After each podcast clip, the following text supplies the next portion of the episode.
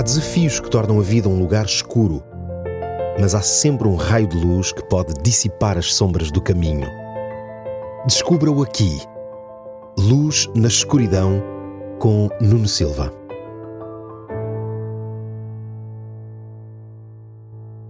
De cada vez que a minha família passa a noite fora de casa, a minha esposa não consegue dormir bem, no mínimo nas primeiras duas ou três noites. A sensação de que aquele não é o seu espaço de descanso faz com que ela não sinta a tranquilidade necessária para repousar devidamente.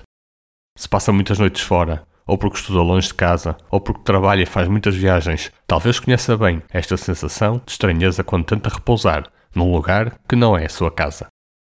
Os dois primeiros versos do Salmo 91 falam disso mesmo: casa e descanso. Esses versos dizem: Aquele que habita sob a proteção do Altíssimo descansará à sombra do Onipotente. Eu direi do Senhor, e Ele é o meu refúgio e a minha fortaleza, o meu Deus, em quem confio.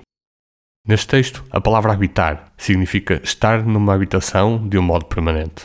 É o lugar onde sentimos que pertencemos ali. Neste salmo, a habitação é estar sob a proteção de Deus. Nestes versos, Deus é apresentado como aquele que está acima de tudo, muitas vezes associado a termos que significam rocha ou montes, como Sinai ou Sião, por exemplo. É aquele que governa tudo a partir de um lugar superior. Mas o que é que acontece ao ser humano quando vive em permanência num lugar onde Deus é o protetor e o regulador? O texto dá-nos essa resposta.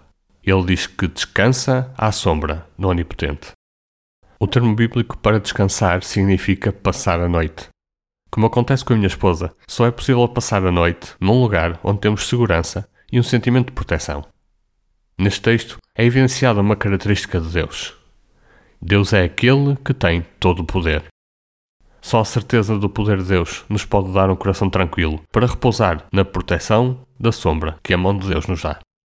Após este repouso, passamos a ter a confiança em Deus que Davi expressou no verso 2 do Salmo 91.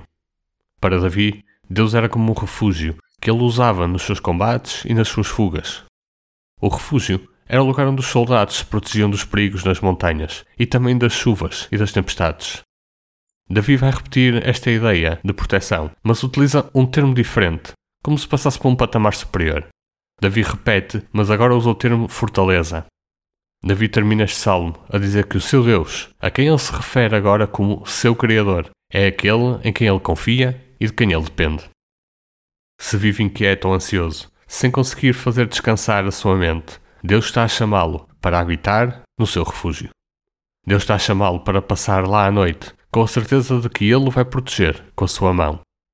De cada vez que passar uma noite na sombra da mão de Deus e confiar que Ele está a dirigir toda a sua vida, ao acordar na manhã seguinte, vai sair mais confiante para as lutas que vai ter pela frente vai ter a certeza que as tempestades e os perigos não o vão destruir, porque confia e depende completamente no Deus que o criou.